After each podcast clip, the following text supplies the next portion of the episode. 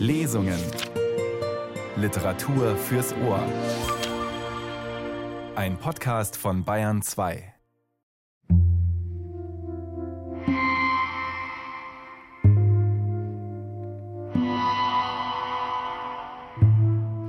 Es ist der 26. September geworden, ein Freitag. Und an diesem Freitag ist Pinneberg wie jetzt noch üblich auf dem Büro. Lämpchen aber macht sauber. Und als sie da nun so rumbastelt, klopft es an die Tür und sie sagt herein, und der Postbote kommt und sagt, Wohnt hier Frau Pinneberg? Das bin ich. Hier ist ein Brief für Sie. Müsste ein Schild draußen an der Tür sein. Ich kann das nicht riechen. Lämpchen aber steht da mit ihrem Brief in der Hand, einem großen Briefumschlag. Lila Farben, mit einer großen, krakeligen Hand.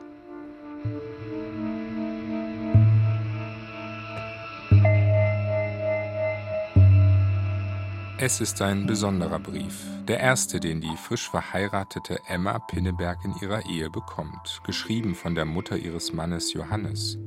Was wohl drin steht? Emma alias Lämmchen lässt sich Zeit mit dem Öffnen. Wir müssen uns gedulden. Willkommen zu einer neuen Folge der Lesung aus Hans Falladas Roman Kleiner Mann, was nun? Am Mikrofon ist Nils Beindker. Hans Falladas Roman 1932 in der Vossischen Zeitung vorab gedruckt und dann bei Rowold erschienen, gehört zu den bedeutendsten literarischen Werken aus der späten Weimarer Republik. Der Schriftsteller, geboren 1893 als Rudolf Ditzen in Greifswald, schildert eindrücklich die von den heftigen Auswirkungen der Weltwirtschaftskrise gezeichnete Gesellschaft. Eine Gesellschaft am Vorabend der Diktatur. Und er blickt insbesondere auf die Angestellten und Arbeiter, die gesellschaftlichen Gruppen, die unter den sozialen und politischen Verwerfungen enorm leiden mussten. Der Angestellte Johannes Pinneberg und seine Frau, die Verkäuferin Emma alias Lämmchen, lieben einander und erwarten, wenn auch ungewollt, ein Kind. Sie sind in die Kleinstadt Ducherow gezogen, wo Johannes in der Firma Kleinholz arbeitet und Lämmchen ahnt, welche befremdlichen Verrenkungen Johannes über sich ergehen lassen muss. Es darf nicht herauskommen, dass er verheiratet ist. Johannes Chef will die eigene Tochter unter die Haube bringen und setzt seine Angestellten unter Druck. Nur weil Emil Kleinholz denkt, Johannes sei ledig, hat er überhaupt einen Arbeitsvertrag erhalten. Nun droht der Vorgesetzte mit Sparmaßnahmen. In einer Produktion für den Mitteldeutschen Rundfunk hat die Schauspielerin Jutta Hoffmann Hans Falladas Roman gelesen. Im Studio und ebenso vor Publikum im Fallada-Haus in Karwitz in Mecklenburg und im Berliner Brecht-Forum. Auf zu einer neuen Folge aus Kleiner Mann, was nun? von Hans Fallada. Pinneberg bedient seine Waage. Ganz mechanisch lässt er die Sperre runter. Noch ein bisschen, Frau Friebe. Noch eine Kleinigkeit, so. Ach, nun ist es wieder zu viel. Noch eine Handvoll raus. Ab dafür. Der nächste, halten Sie sich ran. Hinrichsen, Sie sind jetzt dran. Sonst stehen wir noch um Mitternacht hier. Und wieder der dröhnende Gong. Los mit Ihnen, Kube. Was haben Sie rausgewogen aus dem Haufen? 98 Zentner? 100 waren's. Wo haben Sie die zwei Zentner gelassen? Schulz, ich wiege nach. Los, wieder rauf mit dem Sack auf die Waage. Ist zusammengeschnurrt in der Hitze der Weizen lässt sich der alte Speicherarbeiter Kube vernehmen. War höllisch zach, als er von Nickelsdorf kam. Kauf ich zachen Weizen, halt du die Schnauze, du, will hier reden. Hast ihn nach Hause getragen, zu Muttern, was? Zusammengeschnurrt, wenn ich das schon höre. Geklaut ist er, hier mausen doch alle. Halt nicht nötig, Herre, sagt Kube, dass Sie mir hier was von Klauen sagen. Ich meld das dem Verband. Das hakt nicht nötig. Das wollen wir mal sehen. Er kiekt über seinen grau-weißen Schnauzbart dem Chef grell in die Visage. Oh Gott, ist das schön, jubiliert Pinneberg innerlich. Verbannt. Wenn man das auch so könnte. Aber bei uns Nese. Kleinholz ist gar nicht sprachlos. Kleinholz ist sowas gewohnt. Habe ich was gesagt, dass du ihn geklaut hast? Keinen Ton habe ich gesagt. Mäuse klauen auch. Mäusefraß haben wir immer. Müssen wir mal wieder mehr Zwiebeln legen oder Diphtherie impfen, Kube. Sie haben gesagt, Herr Kleinholz, ich hab hier Weizen geklaut. Da sind sie alle Zeuge für auf dem Boden. Ich gehe zum Verband, ich zeig Sie an, Herr Kleinholz. Nichts habe ich gesagt, kein Wort habe ich zu Ihnen gesagt. Hey, Herr Schulz, habe ich was zu Kube gesagt von Klauen? Hab nichts gehört, Herr Kleinholz. Siehste, Kube. Und Sie, Pinneberg, haben Sie was gehört? Nein, nichts, sagt Pinneberg zögernd und weint innen blutige Tränen. Na also, sagt Kleinholz, ewig du mit deiner Stänkerei, Kube. Das will ein Betriebsrat sein. Kleinholz hat es dicke. Außerdem ist es wirklich zu heiß hier oben, wenn man ununterbrochen hin und her läuft und brüllt. Er geht runter und macht Vesper. Ich gehe mal aufs Büro, Pinneberg. Passen Sie ja auf, dass weitergemacht wird. Vesper gibt's nicht, verstanden? Sie stehen mir dafür, Pinneberg. Er verschwindet die Bodentreppe abwärts. Und sofort setzt allgemeine lebhafte Unterhaltung ein. Stoffmangel herrscht nicht bei Kleinholz. Na, warum der Holz so aus der Tüte ist, das weiß man ja. Soll mal einen auf die Lampe gießen, dann wird ihm schon anders. Vesper, brüllt der olle Kube. Vesper! Emil kann noch nicht über den Hof sein. Ich bitte Sie, Kube, sagt der 23-jährige Pinneberg zum 63-jährigen Kube. Ich bitte Sie, Kube, machen Sie doch keine Geschichten, wo es Herr Kleinholz doch ausdrücklich verboten hat. Ist Tarif, Herr Pinneberg, sagt Kube mit dem Walrossbart. Vesper ist Tarif. Das kann uns der Alte nicht nehmen. Aber ich krieg doch schlimmen Krach. Was geht mir das an? Kube schnauft, wo sie nicht mal gehört haben, dass er mir Mausehaken geschimpft hat. Wenn Sie in meiner Lage wären, Kube, wes ich, wes ich.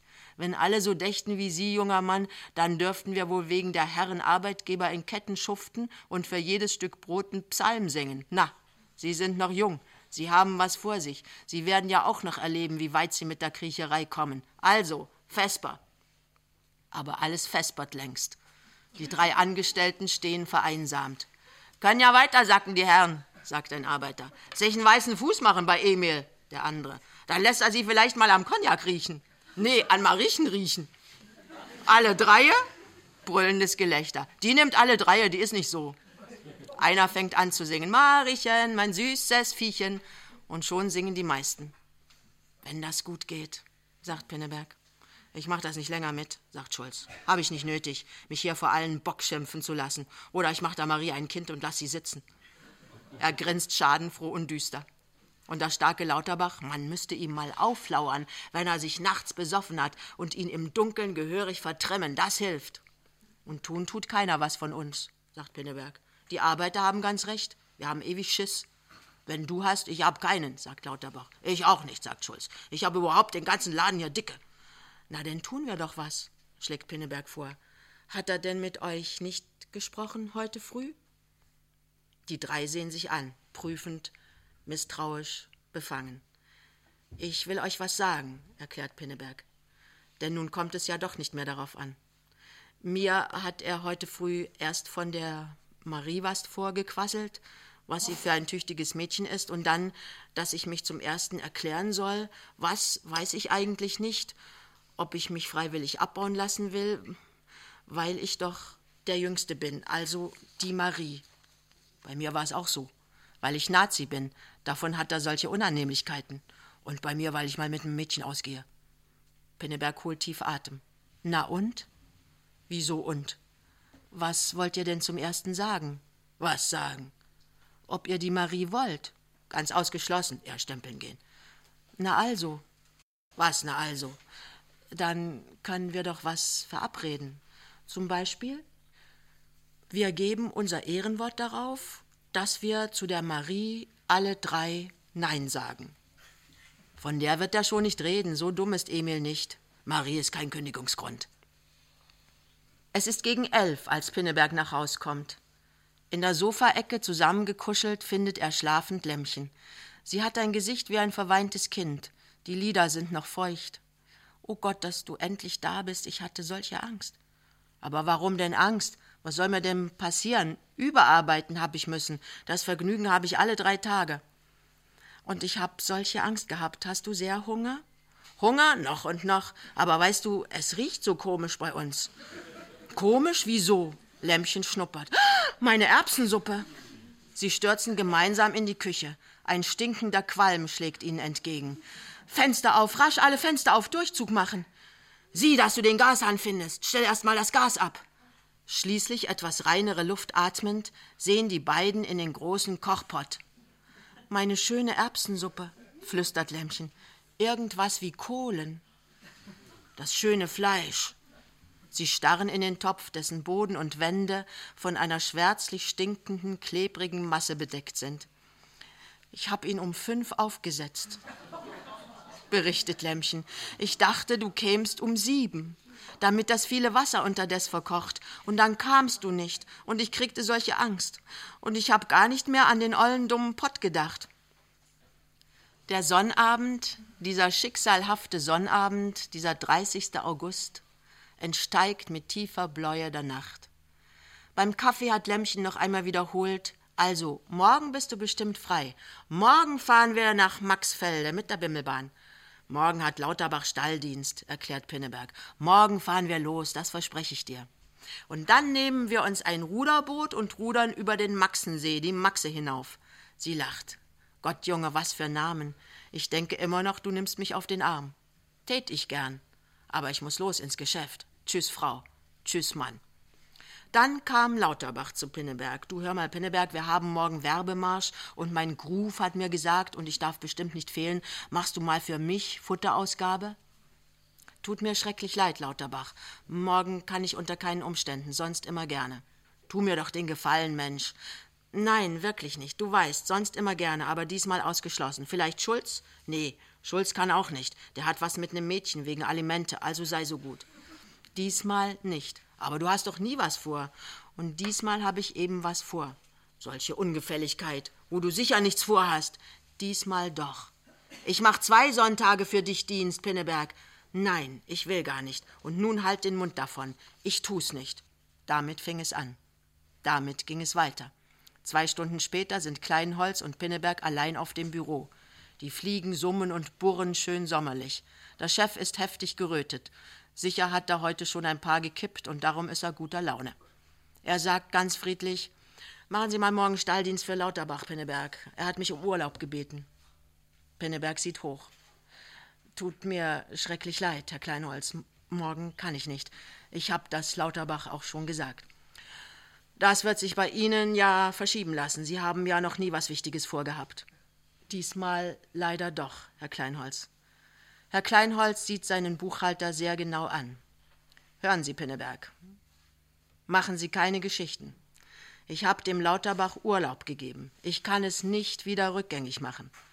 Pinneberg antwortet nicht. Sehen Sie, Pinneberg, erklärt Emil Kleinholz den Fall ganz menschlich.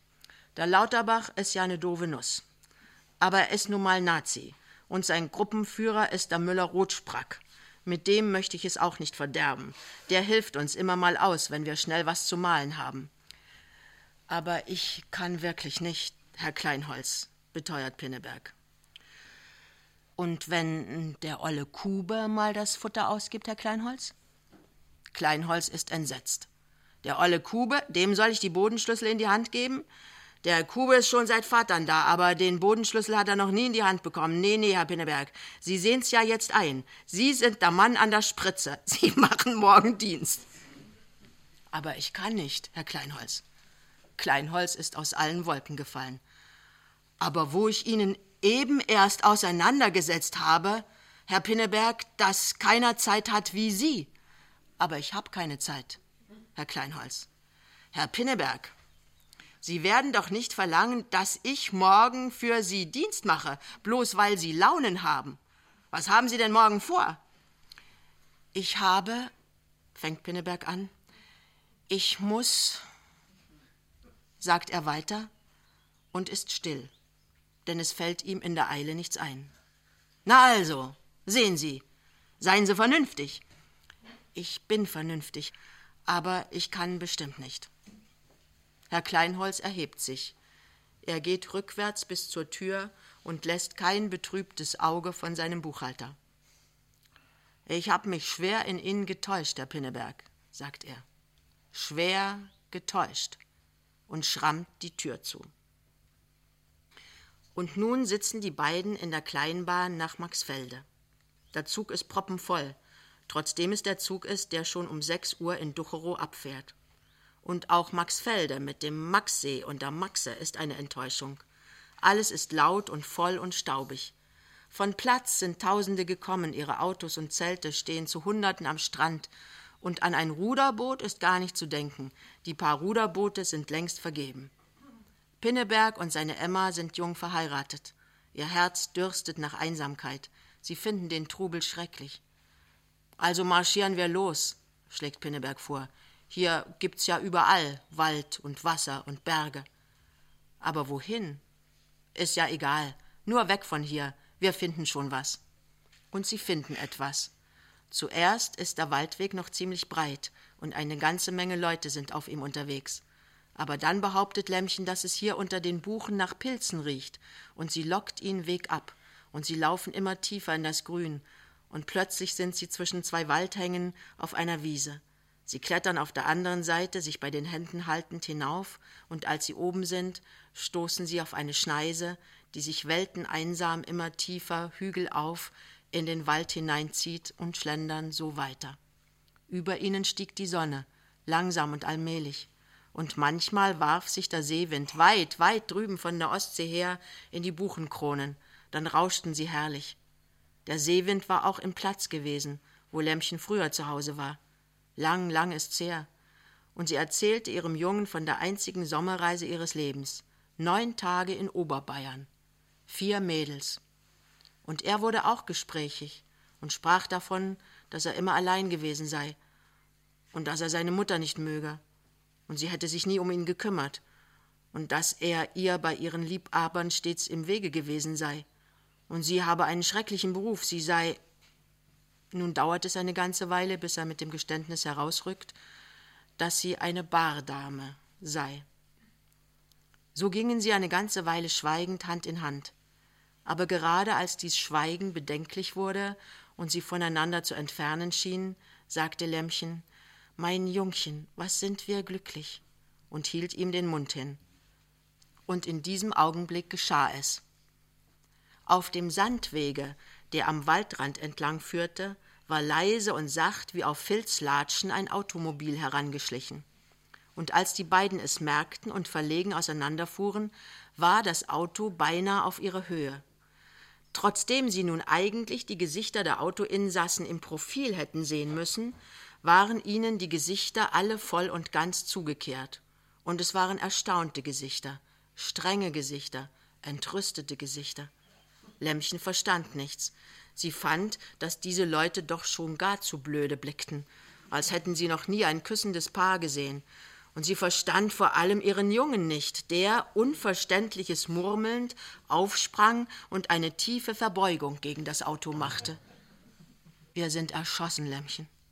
Hm, morgen schmeißt er mich raus. Wer denn? Wer? Na, Kleinholz doch. Ach Gott, du weißt es ja noch gar nicht. Das waren Kleinholzens. Ach Gott, sagt Lämmchen auch und tat einen tiefen Atemzug. Das nenne ich nun freilich mal Läsche. Und dann nahm sie ihren großen Jungen in den Arm und tröstete ihn, so gut es eben ging. Jedem Sonntag folgt ein Montag auf dem Fuße. Man kann am Sonntagvormittag um elf noch so fest glauben, er sei noch zwei Ewigkeiten ab. Aber er kommt. Er kommt sicher. Alles geht seinen alten Trott. Er denkt daran, dass er in Ducherow bestimmt keine Stelle wieder bekommt und sonst bei der jetzigen Konjunktur auf der ganzen weiten Welt auch keine. Er denkt daran, dass er, ehe er zu Bergmann kam, mal ein Vierteljahr arbeitslos war. Und wie schrecklich das damals schon war. Allein. Und jetzt erst zu zweien. Ein drittes erwartend. Er denkt an die Kollegen, die er im Grunde nicht ausstehen kann und die beide viel eher eine Kündigung tragen können als er. Er denkt daran, dass es gar nicht einmal sicher ist, dass die ihr Wort halten werden, wenn er gekündigt würde. Er denkt daran, dass, wenn er kündigt und Kleinholz lässt ihn gehen, er erstmal eine ganze Zeit kein Anrecht auf Arbeitslosenunterstützung hat. Er denkt an Lämmchen, den ollen Textiljuden Bergmann, an Marie Kleinholz, plötzlich an seine Mutter. Dann denkt er an ein Bild aus den Wundern der Mutterschaft einen Embryo im dritten Monat darstellend. So weit ist der Murkel jetzt. So ein nackter Maulwurf. Grässlich auszudenken. Daran denkt er ziemlich lange. Er läuft hin und her. Ihm ist schrecklich heiß. Die Tür tut sich auf. Und Marie Kleinholz kommt herein. Es ist ein altes Vorrecht der Frauen aus der Familie derer von Kleinholz, dass sie am Montagvormittag, wo doch niemand auf das Büro kommt, auf dem großen Tisch im Büro ihre Wäsche legen dürfen. Und es ist weiter das Recht dieser Damen, von den Angestellten verlangen zu können, dass sie diesen Tisch abgeräumt vorfinden. Das ist aber heute noch nicht getan worden. Der Tisch, sagt Marie Kleinholz mit Schärfe. Pinneberg springt. Einen Augenblick nur, bitte um Entschuldigung, wird gleich bereit sein. Er wirft Getreidemuster in Schrankfächer, stapelt Schnellhefte auf die Fensterbank, weiß einen Augenblick nicht, wo er mit dem Getreideprober hin soll. Trödeln Sie sich aus, Mensch, sagt Marie streitsüchtig. Ich stehe hier mit meiner Wäsche. Einen Augenblick noch, sagt Pinneberg sehr sanft. Augenblick, Augenblick, nörgelt sie. Das hätte längst gemacht sein können, aber freilich zum Fenster nach den Flittchen raussehen. Hören Sie, Fräulein Kleinholz, beginnt Pinneberg und besinnt sich. Ach was, sagt er und setzt sich an seinen Platz zum Arbeiten. Ist auch besser, Sie sind still, sich auf offener Straße mit so einer abknutschen. Sie wartet eine Weile, ob ihr Pfeil sitzt. Dann Ich hab wenigstens nur die Knutscherei gesehen. Was sonst noch war? Ich red nur von dem, was ich verantworten kann. Sie schweigt wieder. Pinneberg denkt krampfhaft, nur Ruhe, nur Ruhe, das ist gar nicht viel Wäsche, was die hat, dann muss sie abnippeln. Marie nimmt den Faden ihrer Plauderei wieder auf. Schrecklich gewöhnlich sah sie aus, diese Person, so aufgedonnert. Pause. Vater sagt, er hat sie schon in der Palmengrotte gesehen. Da war sie Kellnerin. Neue Pause. Na, manche Herren lieben das Gewöhnliche, das reizt sie gerade, sagt Vater. Neue Pause. Sie tun mir leid, Herr Pinneberg. Und Sie mir auch, sagt Pinneberg. Ziemlich lange Pause. Marie ist etwas verblüfft. Schließlich, wenn Sie hier frech zu mir werden, Herr Pinneberg, sage ich es meinem Vater. Der schmeißt Sie gleich raus. Wieso frech? sagt Pinneberg. Ich habe genau das gesagt, was Sie gesagt haben. Und nun herrscht Stille. Endgültige Stille scheint es. Ab und zu klappert der Wäschesprenger, wenn ihn Marie Kleinholz schüttelt. Plötzlich stößt Marie einen Schrei aus. Triumphierend stürzt sie zum Fenster. Da geht sie ja, da geht sie ja, die olle Schneppe. Gott, wie die gemalt ist. Da kann man sich ja schütteln vor Ekel. Pinneberg steht auf, sieht hinaus. Was da draußen geht, ist Emma Pinneberg, sein Lämmchen, mit dem Einholnetz, das Herrlichste, was es für ihn auf der Welt gibt. Und alles, was die von gemalt gesagt hat, ist Lüge. Das weiß er. Er steht und starrt auf Lämmchen, bis sie um die Ecke ist, in der Bahnhofstraße untergetaucht. Er dreht sich um und geht auf Fräulein Kleinholz zu. Sein Gesicht sieht ziemlich ungemütlich aus, sehr blass, die Stirn ganz zerknittert von Falten, aber der Blick der Augen recht lebhaft eigentlich.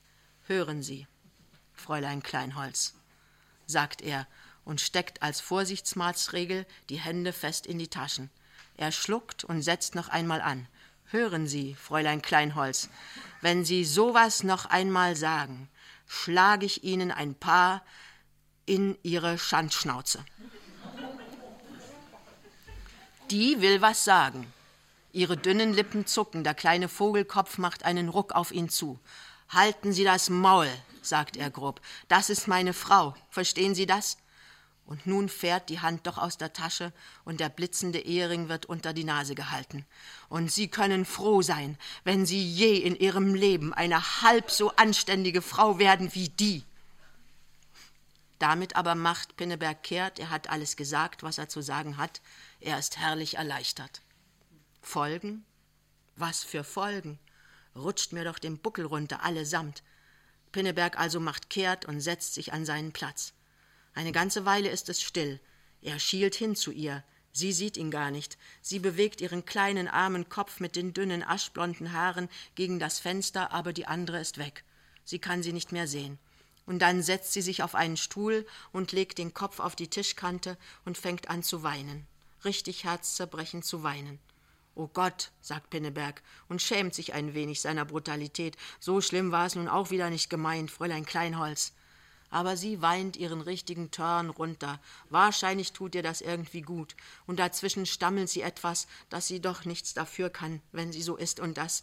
Und sie hat ihn immer für einen grundanständigen Kerl gehalten, ganz anders wie seine Kollegen. Und ob er ganz richtig verheiratet ist, ach so, ohne Kirche. Und dem Vater sagt sie bestimmt nichts. Er soll sich nicht ängstigen. Und ob seine von hier ist, so sieht sie nicht aus. Und was sie vorhin gesagt hat, das hat sie nur gesagt, um ihn zu ärgern. Sie sieht sehr gut aus. So geht es immer weiter. Und so wäre es wohl noch eine ganze Weile weitergegangen, wenn nicht draußen die scharfe Stimme Frau Kleinholzens erschollen wäre. Wo bleibst du denn mit der Wäsche, Marie? Und mit einem entsetzten Ach Gott, fuhr Marie Kleinholz hoch von Kante und Stuhl, riss ihre Wäsche zusammen und stürzte hinaus. Pinneberg aber saß da und war eigentlich ganz zufrieden. Da trat fünf vor zwölf Vater Kleinholz ins Büro, besah seinen Buchhalter, und sprach ganz menschlich. Am liebsten behielt ich sie ja und ließe einen von den anderen laufen, aber dass sie mir am Sonntag die Futterausgabe zugedacht haben, bloß damit sie sich mit ihren Weibern amüsieren, das kann ich ihnen nicht verzeihen, und darum will ich ihnen kündigen. Herr Kleinholz, setzt Pinneberg fest und männlich zu einer weit ausgreifenden Erklärung an, die bisher bis nach zwölf und damit über den möglichen Kündigungstermin hinaus gedauert hätte. Herr Kleinholz, ich. Aber in diesem Augenblick schrie Emil Kleinholz wütend Verdammig. Da ist das Frauenzimmer ja schon wieder. Sie sind zum 31. Oktober gekündigt, Herr Pinneberg.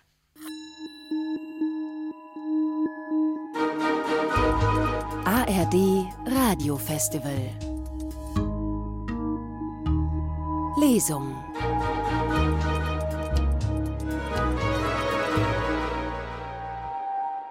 In dieser und in der nächsten Woche mit einem der großen Romane aus der späten Weimarer Republik.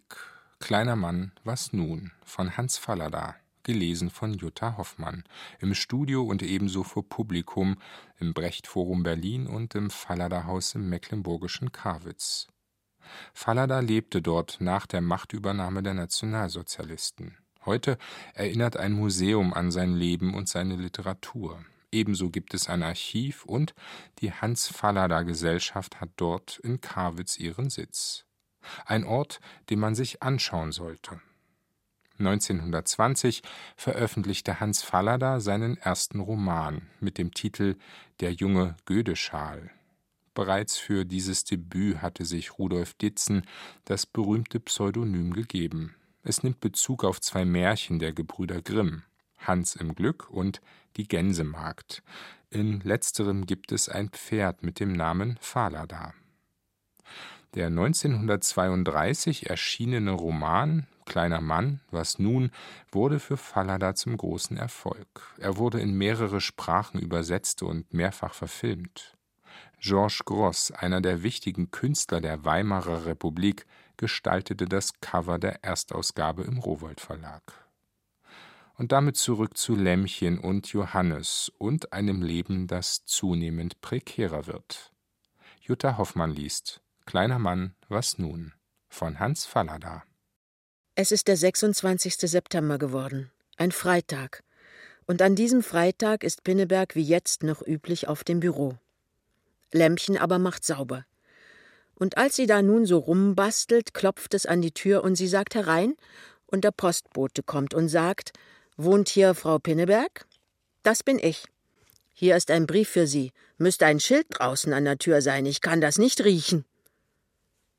Lämpchen aber steht da mit ihrem Brief in der Hand, einem großen Briefumschlag. Lila Farben, mit einer großen, krakeligen Hand. Es ist der erste Brief, den Lämmchen in ihre Ehe bekommt, mit dem Platzern schreibt sie sich nicht. Dieser Brief kommt auch nicht aus Platz. Dieser Brief kommt aus Berlin. Und als Lämmchen ihn umdreht, steht sogar ein Absender darauf. Genauer eine Absenderin. Mia Pinneberg, Berlin NW 40, Spenerstraße 92 2. Die Mutter vom Jungen. Mia. Nicht Marie, denkt Lämmchen. Den Brief aber macht sie nicht auf. Sie legt ihn auf den Tisch. Und während sie weiter reinmacht, sieht sie manchmal zu ihm hin. Da liegt er und bleibt liegen, bis der Junge kommt. Mit dem wird sie ihn gemeinsam lesen, das ist das Beste. Aber plötzlich tut Lämmchen das Staubtuch fort. Sie hat eine Vorahnung. Es ist eine große Stunde, sie ist dessen gewiss.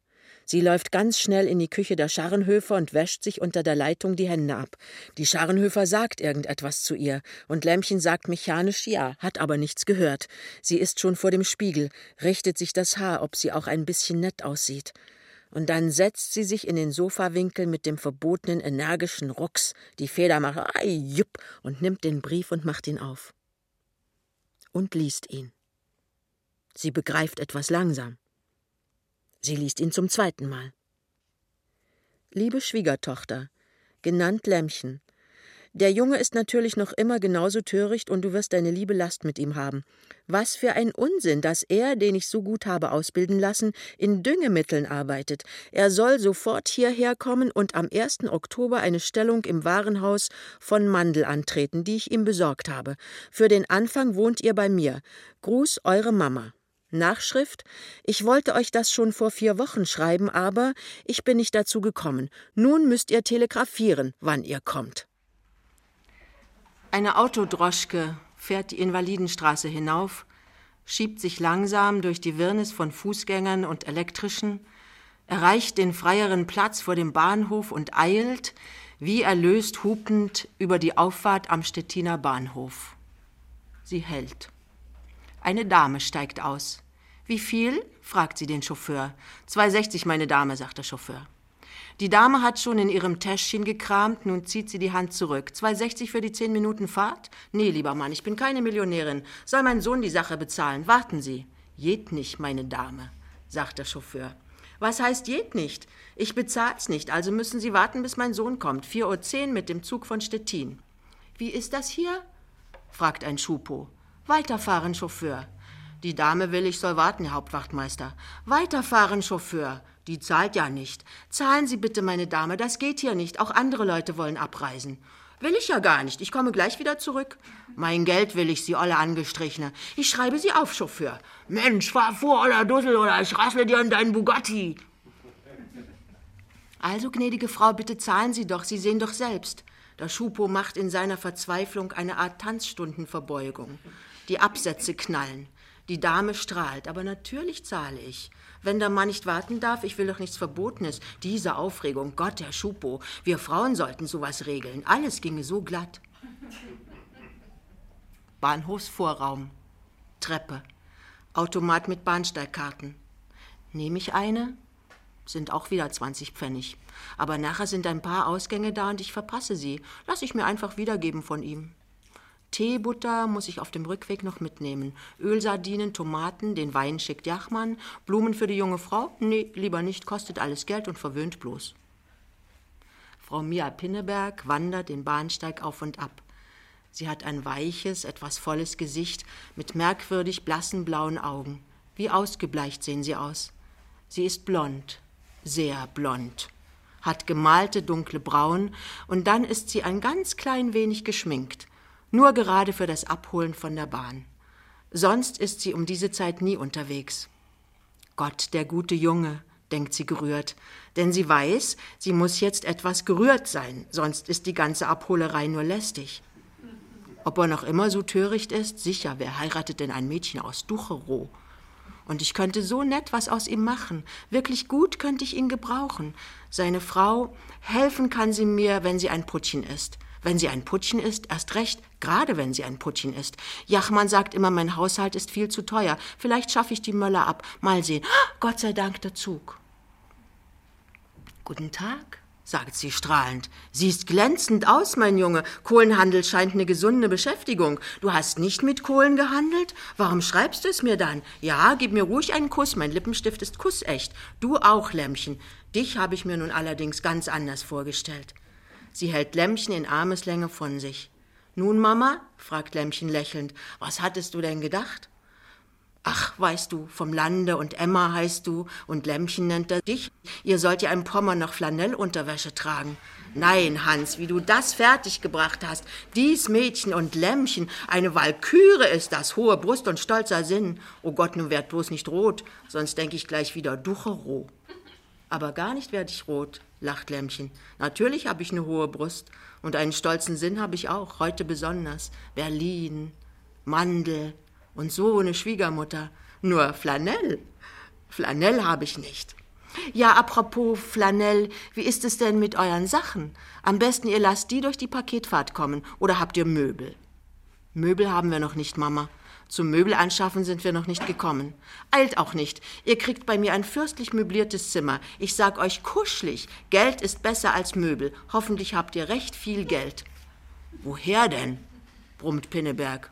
Woher sollen wir denn was haben? Was zahlt Mandel denn? Wer? Mandel? Na, das Warenhaus Mandel, wo ich Stellung hab.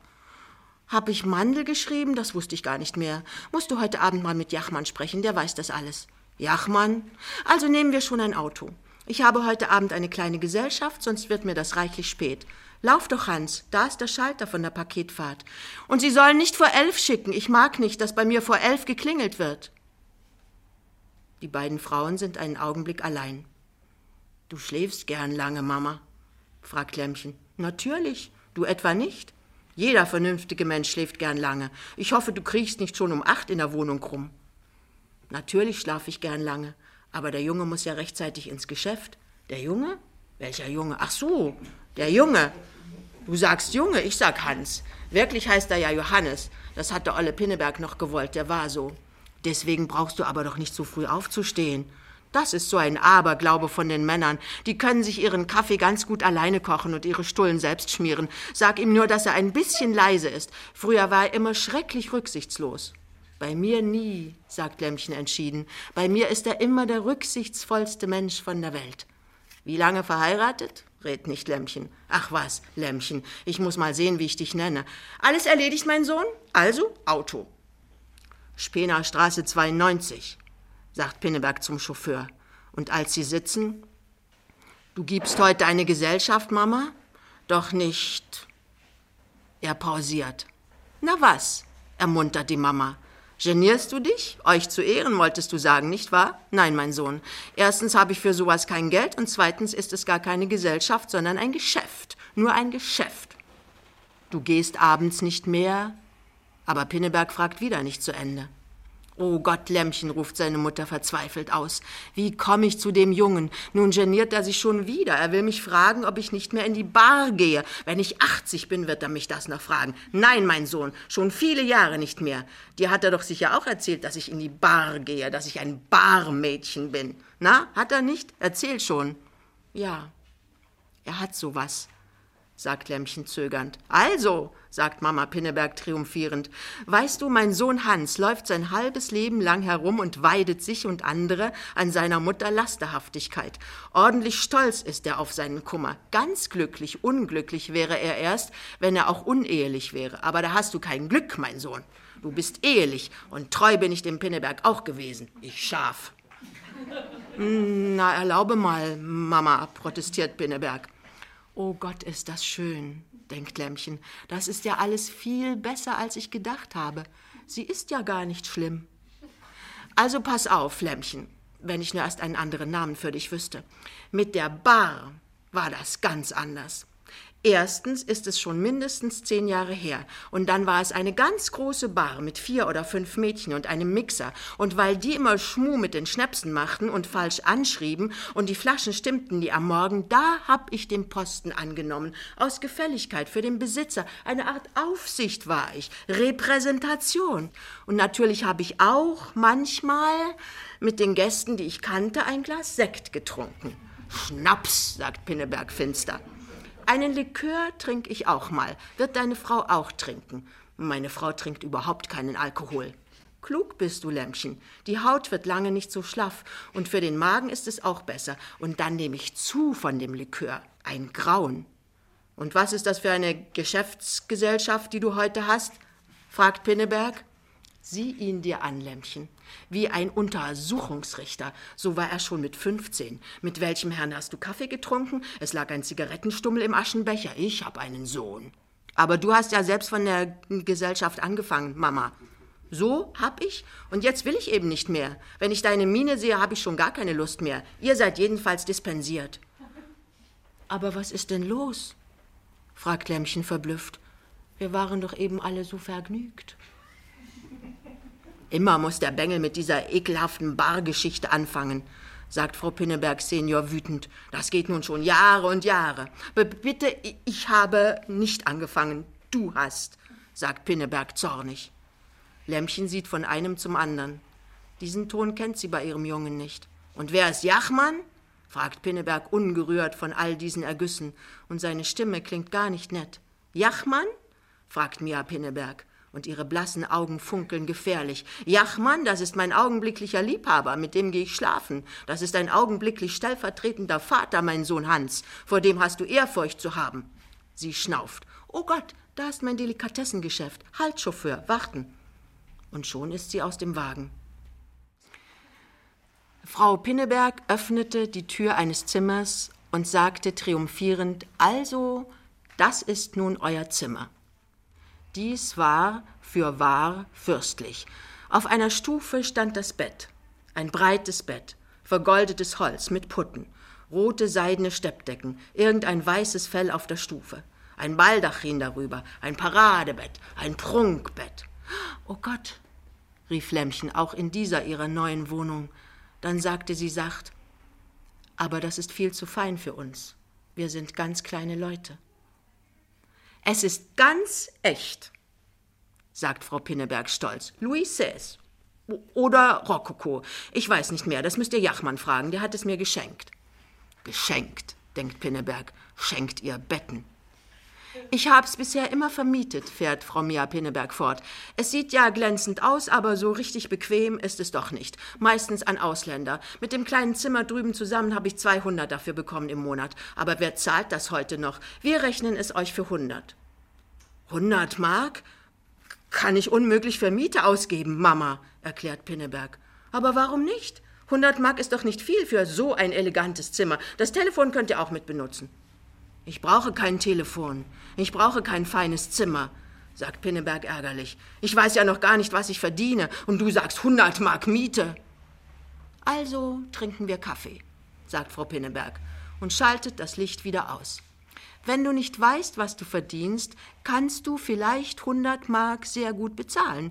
Eure Sachen legt man gleich hier ab. Und hör mal zu, Lämmchen, meine Aufwartung, die Möllern, hat mich gerade heute im Stich gelassen. Du hilfst mir ein bisschen bei den Vorbereitungen. Es macht dir doch nichts aus.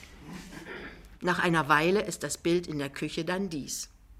Auf einem etwas zerbrochenen Rohrsessel sitzt Frau Pinneberg Senior und raucht eine Zigarette nach der anderen und am Abwaschtisch stehen die beiden jungen Pinnebergs und waschen ab. Lämmchen wäscht ab, er trocknet ab.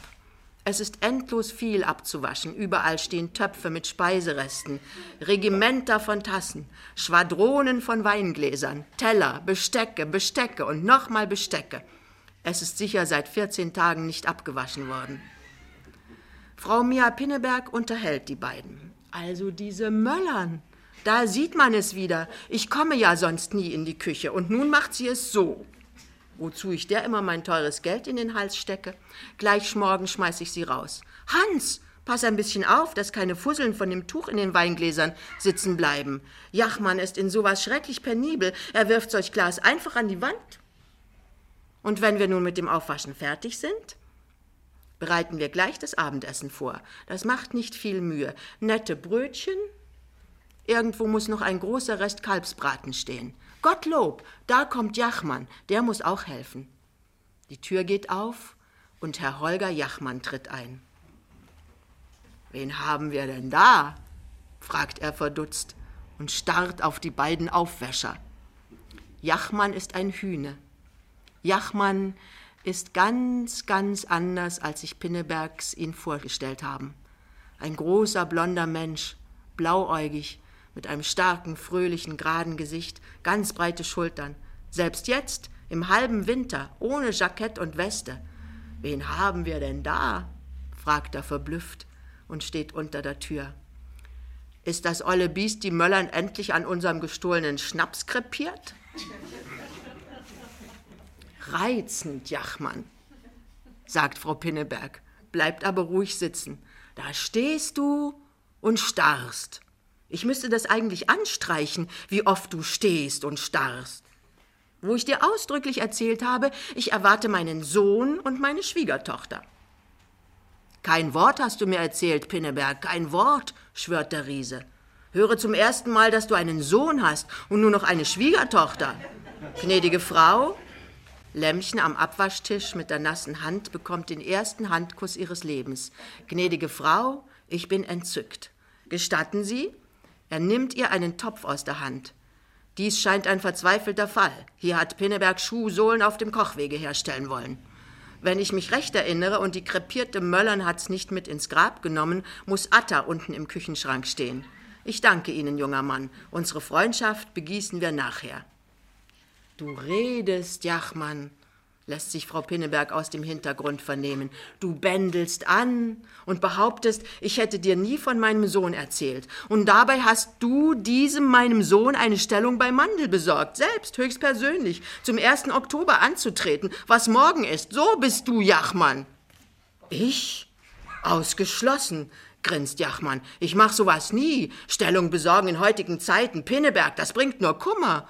Oh Gott, was für ein Mann, ruft Frau Pinneberg aus. Und dabei hast du mir gesagt, die Sache ist perfekt, ich soll ihn kommen lassen. Aber du irrst dich, Pinneberg, du ganz allein. Ich habe vielleicht mal davon gesprochen, dass ich womöglich was machen ließe. Mir schwebt dunkel sowas vor. Von Sohn hast du aber bestimmt nichts gesagt. Immer deine verfluchte Eitelkeit, Sohn. Das Wort habe ich noch nie von dir gehört. So, sagt Frau Pinneberg empört. Und dass ich was von perfekt gesagt haben soll, ich bin so minutiös in meinen Geschäften. Ich bin der ordentlichste Mensch in der Welt. Ich bin der reine Pedant. Also ausgeschlossen ist das. Ich bin erst vorgestern mit Lehmann von Mandel zusammen gewesen. Das ist da der Personalchef. Der hätte mir doch ein Wort gesagt. Nee, Pinneberg, da hast du wieder mal Luftschlösser gebaut. Die beiden jungen Pinnebergs haben schon längst mit Aufwaschen Schluss gemacht. Sie stehen da und sehen von einem zum anderen. Zur Mama, vom Hühnen einfach als Pinneberg angesprochen und zu dem Riesen Jachmann, der mit schöner Ruhe alles von sich wegredet und nun den Fall für erledigt ansieht, für gänzlich erledigt. Aber da ist Johannes Pinneberg. Der Jachmann ist ihm Schnurz. Den beachtet er gar nicht. Den kann er schon gar nicht riechen. Der kohlt ja, denkt er. Aber er macht drei Schritte auf die Mutter zu und sagt sehr weiß und ein wenig stockend, aber sehr deutlich: Mama, soll das heißen, dass du uns aus Ducherow hast kommen lassen und das viele Reisegeld hast ausgeben lassen, bloß auf einem blauen Dunst hin? Bloß weil du dein Fürstenbett gerne für hundert Mark vermietet hättest? Junge, ruft Lämmchen. Aber der Junge fährt immer fester fort.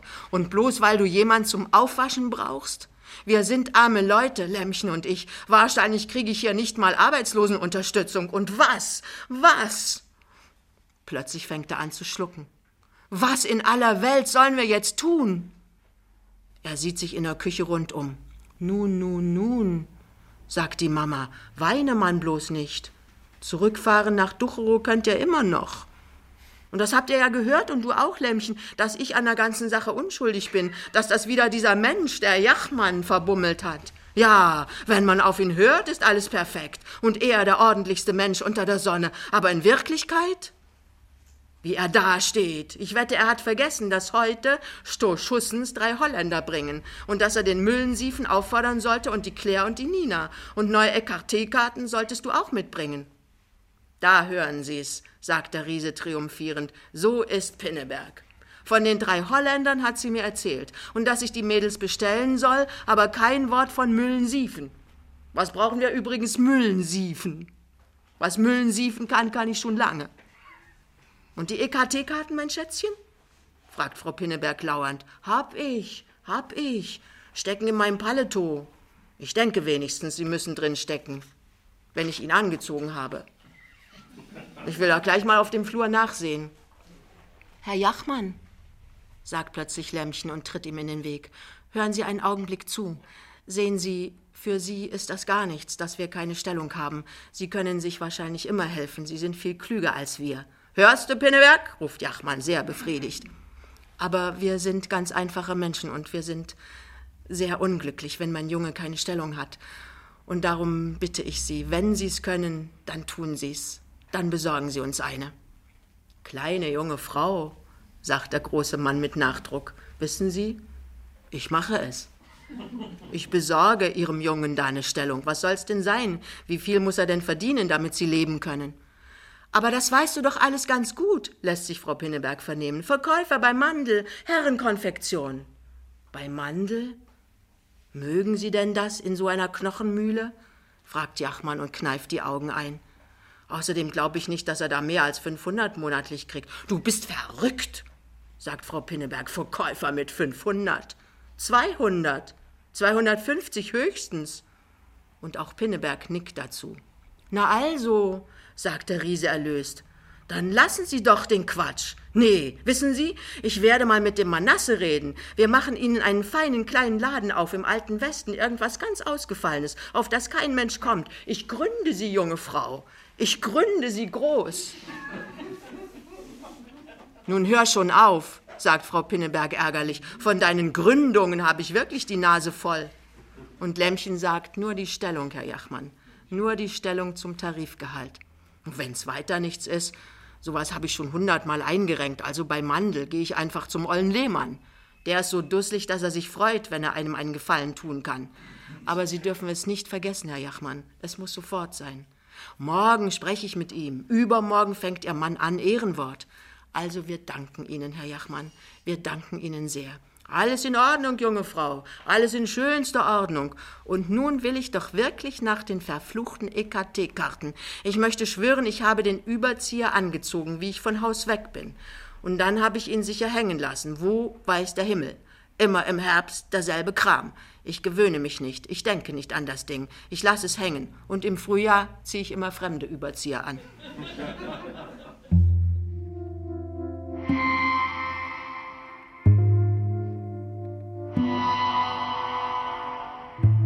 Hans Fallada, Kleiner Mann, was nun?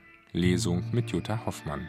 Eine Produktion des Mitteldeutschen Rundfunks aus dem Jahr 2006. Aufgenommen im Studio, ebenso im Fallada-Haus in Karwitz und im Brechzentrum Berlin.